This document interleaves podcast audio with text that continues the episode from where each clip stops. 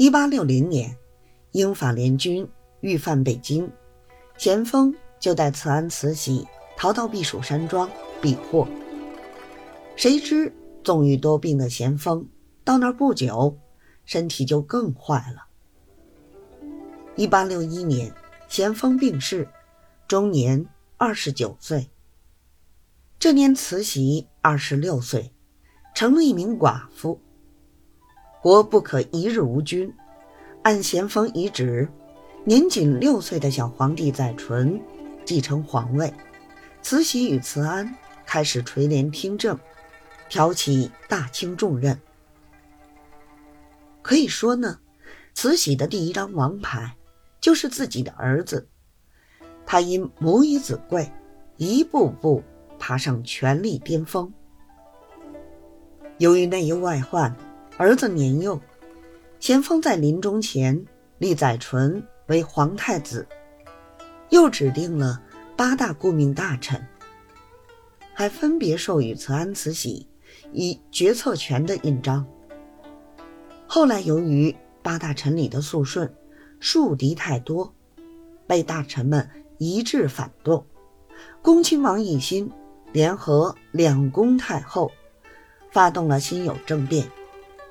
将英法联军入侵等全部历史责任推到八大臣身上，在政治上取得主动地位，八大顾命大臣被扳倒。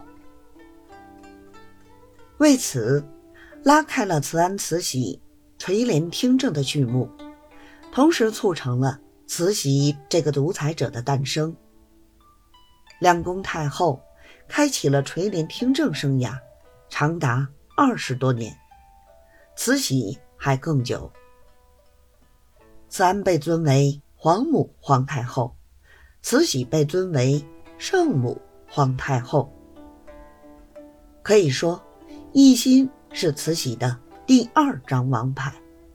她利用奕欣扳倒八大臣，为她铺好权力之路。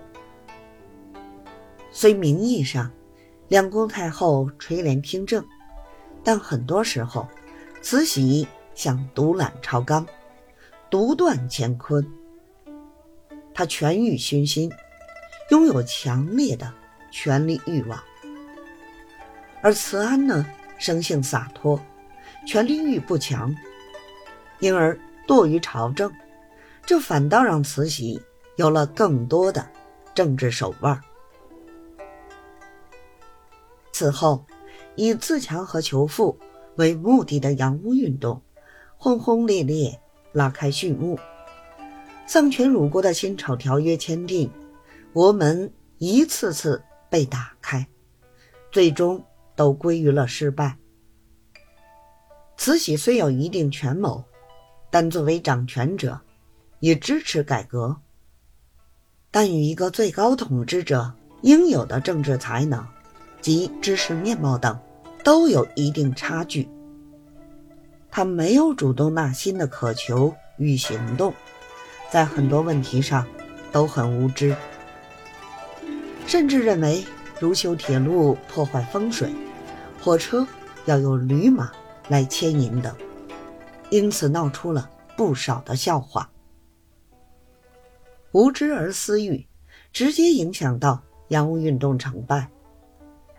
他对改革从没有过全盘考虑，只在外界刺激下被动调整，因而他不是一位卓越的政治家。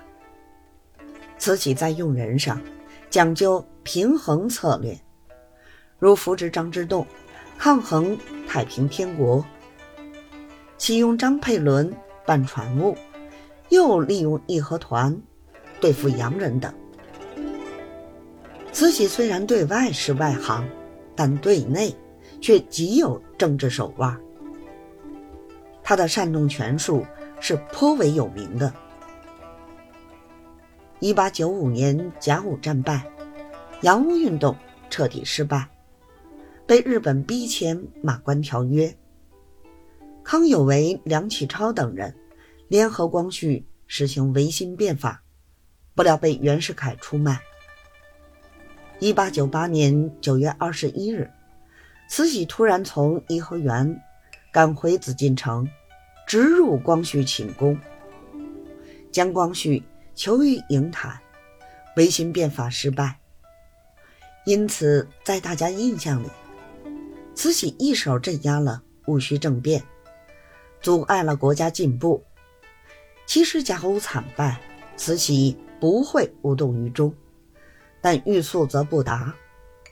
其实欲速则不达，反而适得其反，得罪很多人的既得利益。比如改革会牺牲他的权利，以及。社会结构震荡等，慈禧那么爱权，且心狠手辣的一个人，怎么会让这种事情发生呢？她肯定会血腥镇压，以保住自己的地位。后来他这样说：“无论新旧，均需次第推行，不能因噎废食。”这让政变之后的社会。重燃希望之火，这无疑是他的高明之处。然后，就在他要推行变革时，义和团运动爆发，其扶清灭洋的口号很对他胃口，因为他也痛恨洋人。但后来，义和团不受控制的杀洋人、烧教堂等，导致八国联军侵华。慈禧最初想硬刚到底，想和洋人决一死战，但当恶气出的差不多后，他害怕了，只宣战了五日，甚至还赏赐进攻使馆的神机营、虎神营、义和团等各十万两银子。但后来义和团抗洋越来越激烈，让慈禧。心生害怕，认为他们胡闹，最终下令铲除义和团，以卸磨杀驴。如此，他一方面认识到自己妄自尊大会带来毁灭性危险，一方面极力掩饰对洋人的刻骨仇恨。八国联军侵华后，慈禧甚至还招待。外国公使夫人，这些夫人很不满，说慈禧拿枪炮对付他们，还要给他行礼。最终还是被慈禧威严震慑，行三次大礼。慈禧的第三张王牌，就是祖宗家法。她动辄使用祖宗家法。而且百试不爽，如在皇位继承人选择上、后宫管理上等，加上他太后身份的加持，更是无往不胜，权倾朝野。慈禧运用这三张王牌，根据境遇不同而随意切换，从此都能达到目的，因而一往无前。